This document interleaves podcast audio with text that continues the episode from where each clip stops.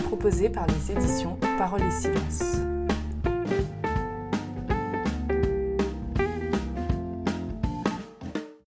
L'écologie intégrale. Voilà un concept qui n'est pas facile à appréhender. On en entend beaucoup parler, mais qu'est-ce que c'est exactement? Pour commencer, il faut rappeler que le pape François utilise ce terme une dizaine de fois dans son encyclique Laudato Si, paru en 2015, et qui a inspiré beaucoup de chrétiens pour s'engager ou persévérer dans une voie de conversion écologique. Il existe de nombreux courants de l'écologie. Lorsque le pape François parle d'écologie intégrale, il veut dire par là que, je cite, tout est intimement lié, et que les problèmes actuels requièrent un regard qui tienne compte de tous les aspects de la crise mondiale. Par ailleurs, je cite encore, l'écologie intégrale est inséparable de la notion de bien commun, qui est lui-même, selon la définition qu'en fait le Concile Vatican II, l'ensemble des conditions sociales qui permettent tant au groupe qu'à chacun de leurs membres d'atteindre leur perfection d'une façon plus totale et plus aisée. Dans cette optique, les chroniques d'écologie intégrale d'Arnaud Ducré, ingénieur agronome et économiste, et Loïc Lenné, économiste et docteur en théologie, proposent de s'intéresser aux domaines qui composent l'écologie intégrale. Il s'agit de l'économie, de la philosophie, de l'environnement, du social ou de la spiritualité.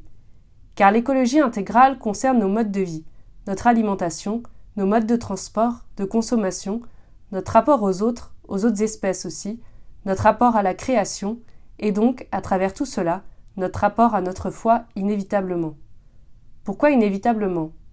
Parce que la foi s'appuie sur une vie unifiée, cohérente avec ce qui est dit.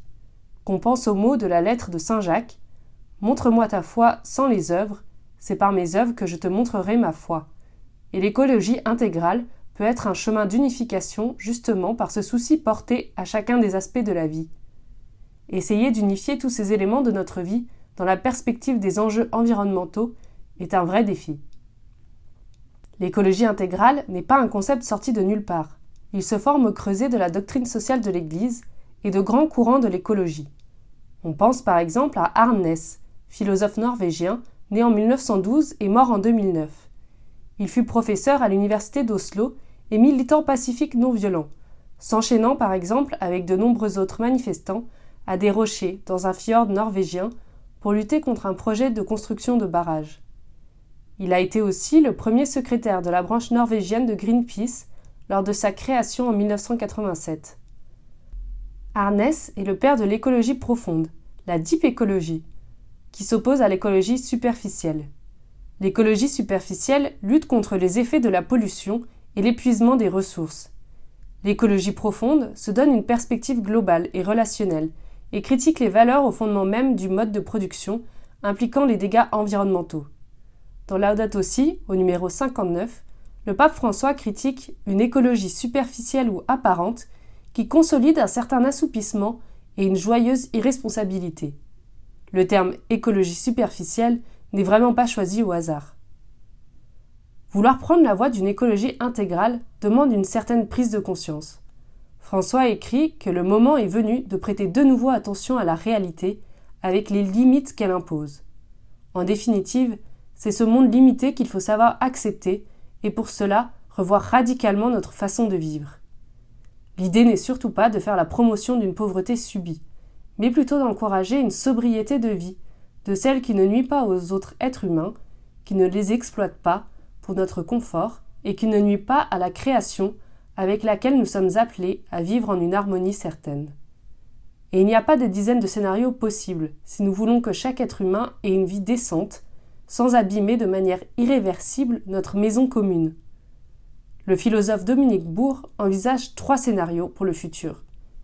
Le premier est l'effondrement de notre modèle économique, la catastrophe qui conduit toute l'humanité au sauf qui peut, avec sans doute une pauvreté généralisée. Le deuxième scénario et l'austérité imposée de force, c'est-à-dire les plus riches et les plus puissants imposent aux autres de se serrer la ceinture.